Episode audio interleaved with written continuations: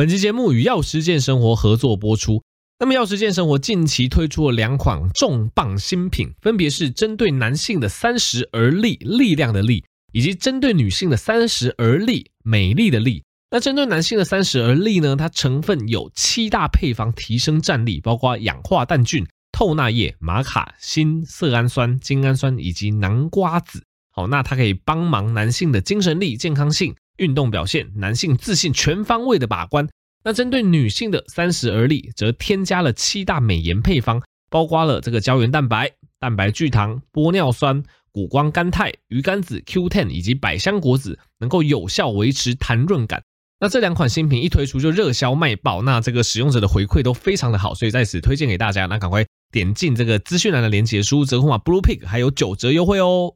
OK，那么欢迎回到苍狼哥的 Podcast 啦。那而本周比较大的医疗新闻吼，应该就是因为中国疫情爆发吼，所以听说在中国这边呃各种退烧止痛药，不管是乙酰胺酚哦，或者是这个 NSAID 非类固醇止痛药，像呃这个布洛芬等等，都有大量缺货抢货的状况。那因为中国跟台湾的关系又有一点点那么密不可分吼，听说台湾的药局也有一些药局出现抢货潮啊，要把这个止痛药寄到对岸这样子吼。那其实之前在我的频道多多少少有跟大家分享止痛药相关知识，但没有在 Podcast 帮大家整理过，所以想说今天这一集前半段哈，就利用 Podcast 的时间跟大家整理一下止痛药相关知识，这样大家如果以后要去药房自行购买一些退烧止痛的成分，会心里会多一点点谱这样子。好，那讲到止痛药，我们就先来讲一下最常见所谓的止痛退烧的成分，就叫做乙烯胺酚。吼，乙烯胺酚那个烯是很难写那个烯。左边一个有字部，右边一个什么，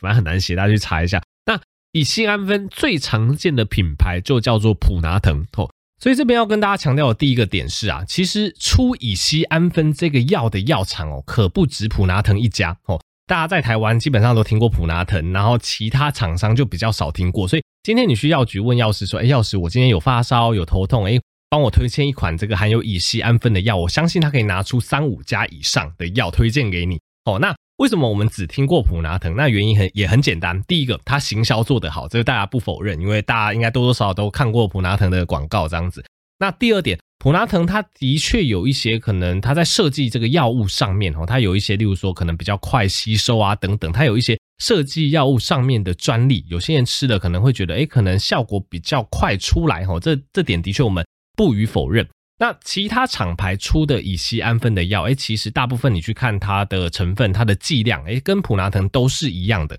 那它可能少了一些些，例如说药物吸收上的一些专利等等，所以它的药价相对来讲就比较便宜。但效果你说会不会差很多？我个人开立给患者使用的感觉上来讲，我觉得大概不会差，真的非常多啦，因为毕竟都是乙烯胺酚，那毕竟他们的可能都同样的毫克数。同样的剂量，所以我觉得选择上其实是不会差很多的。那总结来讲，我觉得你如果选择乙醯胺酚这个药物，你可以花多一点钱选择普拿疼这个知名的药物，那享受它的专利带给你的一些便利性，可能例如说药物吸收比较快等等。那如果你想要花比较少的钱哦，去选其他厂牌一样是乙醯胺酚的这个药物，我觉得也可以。我觉得使用效果不管是止痛还是退烧上面，大概不会说真的差非常多哈，所以这一点可以给大家参考。那乙酰胺酚这个成分，它其实就是最常见、最温和的退烧止痛药。好，那这一类的退烧止痛药，如果你是轻微的发烧，你觉得有一点点的畏寒，有一点点的发热，然后再加上轻微的酸痛，大概你服用这个乙酰胺酚这个成分都可以得到不错的缓解。那乙酰胺酚这个成分，它是肝脏代谢的，所以通常你在使用这个药物的时候，都会建议不要饮酒，吼不然可能会对肝脏造成就是莫名太大的负担。吼那相对其他的止痛药来讲，乙醯胺酚这个药它就比较不会有伤肾或伤胃的状况。相对来讲啦，吼，所以基本上我们通常一切我们会把乙醯胺酚这个药定位成它是比较温和哦，那比较不会伤肾，比较不会伤胃哦，大部分都是第一线给予病人的止痛退烧药这样子。好，那如果你说，哎，唱个可是可是啊，我的疼痛比较厉害哦，我的发烧比较厉害，有些人得空气难听，像我一样。高烧到三九四十，哇，这个烧到爆，痛到爆，喉咙也是非常的疼痛。这时候你使用乙醯胺酚，可能效果就不会那么有效哈，因为刚刚讲的它是比较温和的。所以如果你已经发烧烧到三九四十，你这时候还使用乙醯胺酚这种药的话，那大部分你使用下去，你可能烧就退到个三八，它就不会再退下去。你是没有办法非常好的退烧，或者是非常好的止痛，所以这时候可能就会建议说，哎，你或许可以试试看哦，这个如果是这个药局可以买得到，你可以试试看所谓的非类固醇的消炎止痛药哦，这个我们的医学上的缩写就是 NSAID，NSAID 哦，就是。Non-steroid 非类固醇的 anti-inflammatory 哦，就是抗发炎的这个 D 应该是 drug 吧，就是非类固醇消炎止痛药，直翻就是这样子。那非类固醇消炎止痛药一般来讲最常听到的就是布洛芬哦，ibuprofen 这个成分，但这个成分只是其中一个非类固醇消炎止痛药的成分，其他蛮常提到的像是。呃 diclofenic 啊之类的，或者是 naproxen 啊，吼这一类，就是你念药理吼会非常常听到这类药物的成分。那我们举最常见的 ibuprofen 哈这个药为例哦，这个也是一样，基本上布洛芬我没记错的话，它一样是它的原厂。那因为它已经过了专利期了，所以有其他的叫什么依普芬啊，或什么什么什么疼啊，什么止疼啊，反正其他各式各样的厂牌也都有出 ibuprofen 这个成分哦。总之，他们有。原厂出的也有非原厂出的，但是因为药物已经过了专利期，所以基本上算是百家争鸣吼，各个厂牌都有。那你只要确定，哎，它都是 ibuprofen 这个成分，那它都是同样剂量，例如说都是两百毫克，或是都是四百毫克这样子，哎，那你可以就可以比较安心的购买哦，因为它们都是同成分的药物。那像所谓的 NSAID，例如说最常见的 ibuprofen 这个成分，它的特色就是它的。消炎止痛的效果更好哦，例如说我们刚刚讲的，特别针对高烧哦，如果烧到三十九度以上哦，如果针对酸痛比较厉害、喉咙痛比较厉害，那使用这一类 NSA 的药物，它的退烧止痛效果就会比 acetaminophen 就会比乙醯胺酚的成分还要来得佳。那当然，凡事等价交换哦，所以它有比较好的镇热解痛效果，相对的哦，它的副作用相对来讲可能就比较高。我讲可能的意思，因为每个人身体的敏感度都不一样哦，特别是呃年轻人，通常这个身体越粗勇，他不一定会真的感觉到药物的副作用。但是通常越老年人或是胃不好、肾不好，针对这类特别药物的一个副作用，他的感受就会特别的高。那 NSAID 的药物有哪些副作用要特别注意呢？一个就是胃部哦，因为它比较容易伤胃哦，所以常常我们讲说这个。止痛药吃久了会胃痛哦，常常就是针对 NSAID，像布洛芬这一类药，你就要特别注意，因为你吃这药可能吃个三五天都还好，但如果连续吃一个礼拜，而且每天吃个三四次哦，那个你的胃可能就会很有感了，因为它会去呃减少我们胃黏膜对于胃酸的保护啦。哈，所以当你这一类比较强的 NSAID 止痛药吃久了哦，胃就比较容易有一些呃痛啊、闷啊、不舒服的状况，所以第一个胃要注意。那第二个肾脏也要注意，因为这一类比较强的止痛药，它也会减少我们肾脏的血液灌流哈，所以一样短期服用没什么问题，但如果长期服用一个礼拜以上，天天吃，每天三餐吃，甚至睡前还吃哈，这时候你可能就要注意，哎，你肾功能可能就会开始逐渐受到影响哈，所以其实有少部分在台湾人哦，他的肾功能这个下降的很快，甚至最后要洗肾，他有可能是因为。止痛药过度滥用所引起的哦，特别是如果你都没有看医生哦，你一痛起来你都去药局买哈，然后觉得哎这个牌子止痛药不错啊，都吃很很有效哎，然后都不看医生就一直买一直买一直买，那药师也不知道，因为药师也会轮班嘛，他也不知道你的状况，那他也不知道你使用的量，他可能也没有办法这样子就很有效的去警告你说止痛药不要吃太多哈，那你可能就是这样子的状况下日积月累的结果，你的肾功能就会受到损害。那 NSA 的这一类的止痛药，另外一个要注意的就是大概呃可能五 percent 到十 percent 嘛，那个比例还要再去调查看看。但根据经验上，大概五 percent 十 percent 会有对 NSAID 过敏的状况哈。所以如果你吃布洛芬这一类比较强的止痛退烧药会过敏，大概这一类的像刚刚讲的其他药名，像什么 diclofenac 啊，或什么 naproxen 啊这一类的止痛药就不建议食用哦，因为可能都会有一些交互过敏的疑虑。好，那总结来讲啦哈。如果你要选择止痛药，你可以从比较温和的乙醯胺酚哦这个成分去做选择。那如果这个乙醯胺酚你吃了觉得哦它的那个镇热止痛效果不是很好，你可能就可以进阶到所谓的非类固醇止痛药，最常见就像是布洛芬 （ibuprofen） 哦这个成分去做选择。那它们各有利弊，好像乙醯胺酚就是温和。那比较不会伤胃，比较不会伤肾哦。但是要记得吃这个药的时候不要喝酒。那相对来讲，这个布洛芬 NSAID 非类固醇止痛药这一类，它的好处就是它的解热镇痛效果比较好哦。但是它可能食用久了比较会有伤胃，比较会有伤肾的状况，而且有部分人会对它过敏哦。所以我觉得这个就是一个止痛药等价交换的一个概念哦。所以在这边就是分享给大家。那以后大家去药局吼，大家可以多一项乐趣吼，你就去翻翻看那些感冒药，翻翻看那些止痛药，你去把它背面打过来。基本上你要嘛就是看到 acetaminophen 乙醯胺酚这个成分，要么就是看到 ibuprofen 哦，就是布洛芬这个成分，你就可以这样子去做粗略的比较吼，看哪一排的感冒药它里面所附的解热镇痛的药物是哪一种哦。基本上要么就是乙醯胺酚，要么就是布洛芬啊，这两个是最常见的。那你去。比较除了成分之外，你也要去看一下剂量哦，因为 A 牌，例如说 A 牌、B 牌，它都是布洛芬好了，可能 A 牌它是两百毫克哦，可能 B 牌它是三百毫克，这个就不一样哈。所以除了前面的那个学名，你可以看一下，你也可以看一下它后面的剂量。像我记得这个台湾人里面很红的，就是大家都会买日本的那个什么 EVE 这个止痛退烧药或是感冒药嘛，我记得它里面就是布洛芬，就是 ibuprofen 这个成分，然后所以大家有空去药局。翻一下这个止痛药的成分，你就会觉得哇，听完这个 podcast，突然逛药局的乐趣多了那么一点点这样子。OK，那既然这一集都聊到那么多止痛药了，就来加嘛哦，跟大家科普一下，就是一般定跟加强定到底有什么不一样好了。所以这个大家去药房也很常看到嘛，就是例如说最常见的，我们一样拿普拿疼为举例，我这一集绝对没有收他们业配，但是因为他们就是大家都知道这个药，所以我拿他们当举例，像。普拿疼就有一般定，就有这个加强定。那究竟加强定有什么样的不一样？老实说，他们的差异真的是非常的微小。你去看一下它后面的成分，主要啦，加强定就是多了咖啡因吼。对，你没有听错，加强定不是说哦，可能例如说乙醯胺酚换成 NSAID，或者是可能多加什么止痛的成分，不是哦。加强定其实绝大部分厂牌他们去做的止痛药的加强定，就是多了咖啡因。那你说，哎，唱歌为什么多了咖啡因，我们可以叫它加强定哦？这个其实蛮好理解的，因为其实哈，对有一些头痛的患者来讲，多了咖啡因哦，其实是对于这个头痛，它是有这个蛮显著可以减缓头痛的状况哦。所以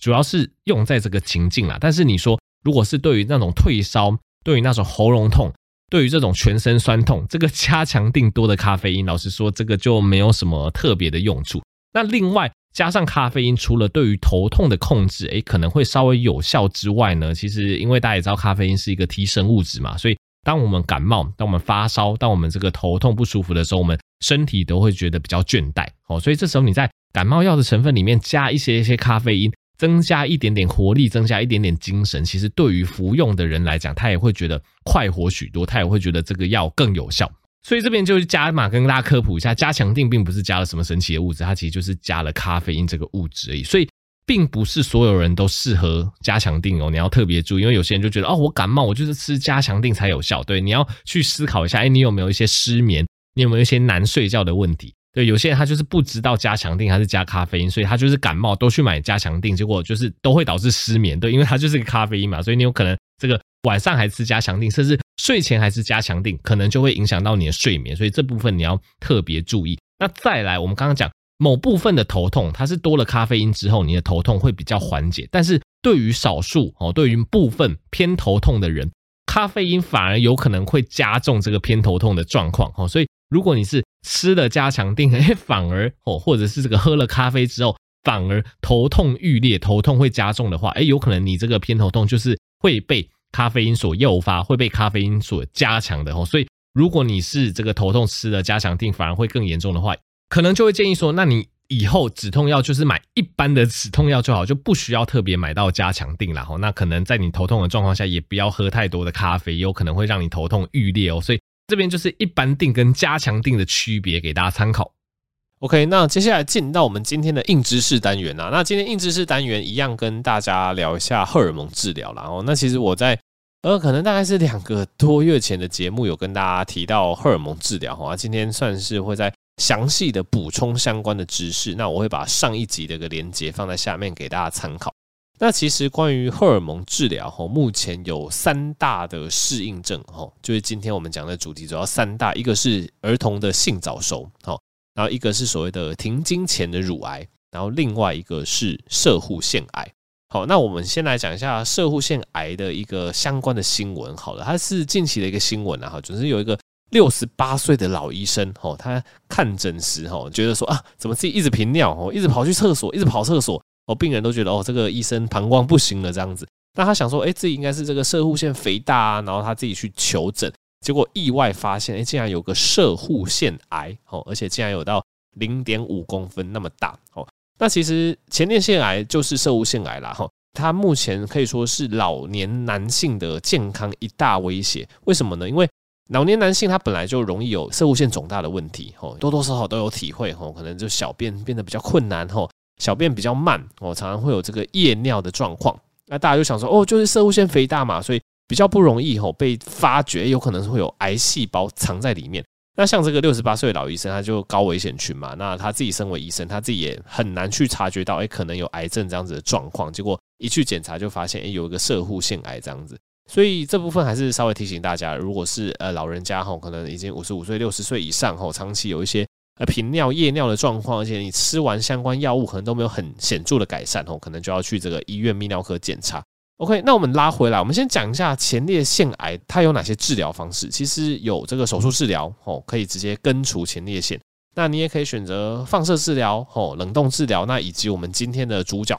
荷尔蒙治疗哦。那为什么荷尔蒙治疗对前列腺癌是有用的呢？因为其实呃前列腺的癌细胞吼很多，它会具有这个雄性素的一个接受体啦哈。所以当他们接受这个男性体内的雄性素哦，这个癌细胞它可能就会成长哦，就会茁壮。所以荷尔蒙治疗它其实就是透过干扰雄性荷尔蒙的方式，然后让这个男性的前列腺癌的这个肿瘤萎缩。那这个疗法也可以搭配放射线治疗，然后更完善的去治疗前列腺癌。那另外前列腺癌的荷尔蒙治疗还有一些好处，有些是癌细胞吼，这个癌症已经晚期吼，已经扩散吼，已经扩散到全身，这时候就会用荷尔蒙疗法为主。那这个荷尔蒙疗法它也是唯一一个适合可能因为年纪过大吼，不适合接受其他疗法的患者吼，所以。基本上，荷尔蒙疗法针对前列腺癌的治疗就是这么样一个原理。好，那第二个主题跟大家讲一下荷尔蒙治疗在这个停经前乳癌的一个运用。OK，那因为其实四五十岁的女性她会面临停经的问题哈，所以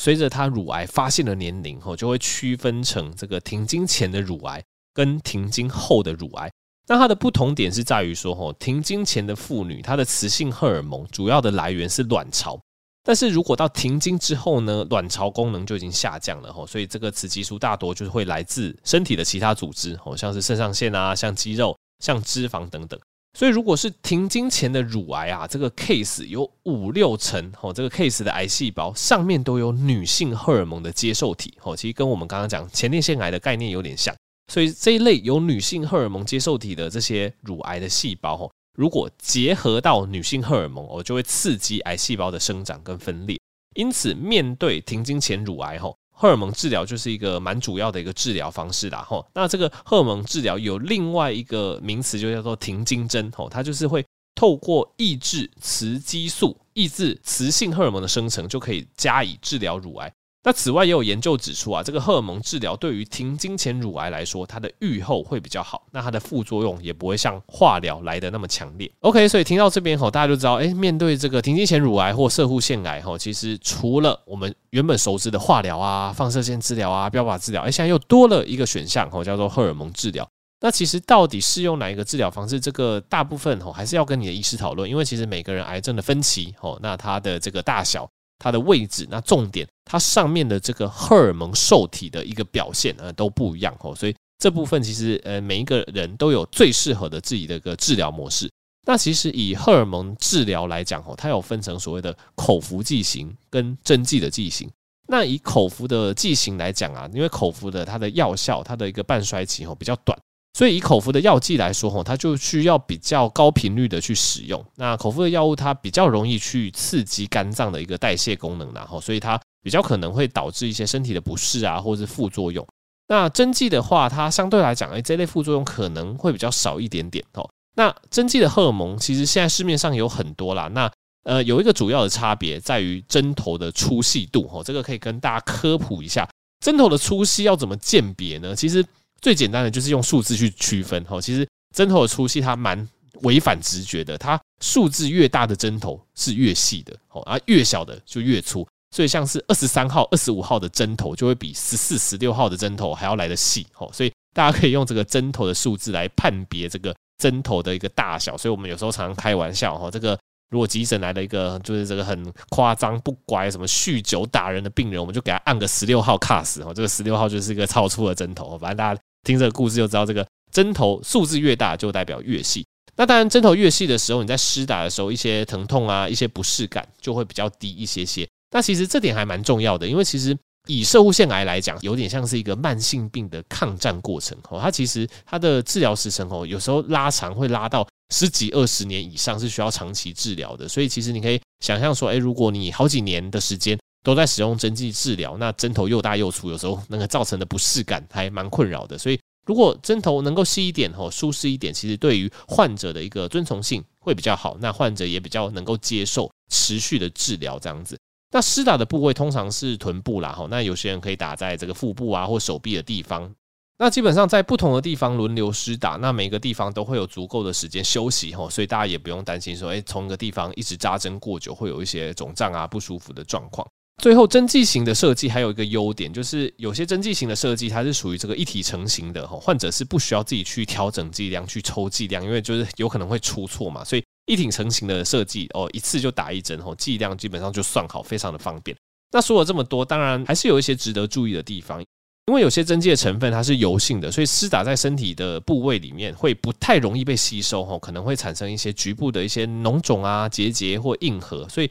如果这个状况发生吼，你也可以跟你的医师讨论吼，有时候换成吼另外一种可能比较容易吸收的剂型吼，这个状况这个副作用就会来得低。OK，那最后就是提醒大家了，目前荷尔蒙治疗的运用蛮广的吼，包括呃一开始我们讲到儿童性早熟吼，或者是我们这一集主要科普的这个前列腺癌，或者是停经前的乳癌，目前这个荷尔蒙治疗都扮演一个蛮重要的角色。那其实也提供大家一些咨询的管道啦。如果是怀疑前列腺吼泌尿道相关的问题，当然是要去看泌尿科吼。那如果是乳癌相关的问题，可以去找这个乳房外科医师的求助。吼，那如果是小孩性早熟，要找的是儿童内分泌科。吼，这边就是因为医学分科很细啊，所以这边也是提醒大家，如果有相对应的问题，那找到相对应的医师。那如果吼有适合你的荷尔蒙治疗，通常医生都会给你相当多的建议啦。吼，那你就可以参考我们这一集的内容去做一个最适合的一个疗程的选择。